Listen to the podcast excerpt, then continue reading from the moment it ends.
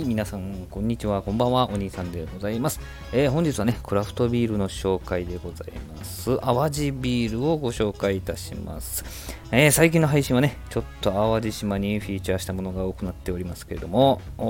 何度かね、配信しております、淡路サービスエリアとかでもね、えー売っておりますけれども、もう最近はね、デパート、それから大型のスーパーでも取り扱いがね、あるんですけれども、淡路ビールでございます。まあ、ピルスナータイプというね、えー淡路ビールのピルスナーというのはですね、えー普段皆さんがお飲みでいらっしゃるタイプのものとよくよく似ている製法なんですけれども、えー写真に載っておりますのがバイツェンとペールエールとレッドエールということでね、えーこの3本を買ってきたわけでございます。淡路サービスエリア、淡路ハイウェイオアシスではですね、2本買ったり3本買ったりするとね、えー特製のというかね、それ専用のケースに入れてくれるわけでございます。左側に映ってますね。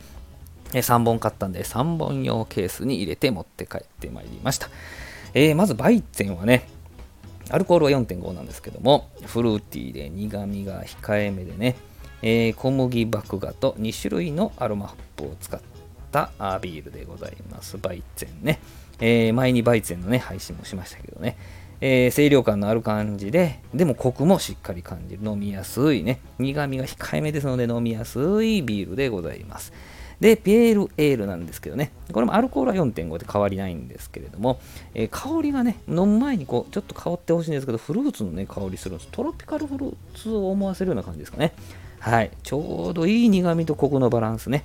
えー揚げ物とかにいいんじゃないですかね、ペールエール。で、えーこの3種類の中で私、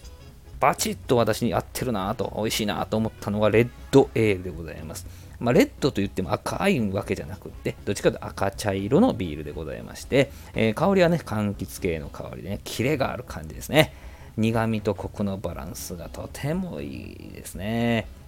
で、まあ、本当にね、私の好きなタイプだったんですけども、えーこの配信の前にですね、えー近くのデパートでもう一回買って、えー餃子と一緒に飲んだ、餃子を食べたとね、いうレッドエールでございまして、あ、あれ美味しかったよな、ちょちょっともう一回飲んでみようみたいな感じでね、えー買って飲んだらやっぱり美味しかったですね。レッドエール、ぜひ見かけたら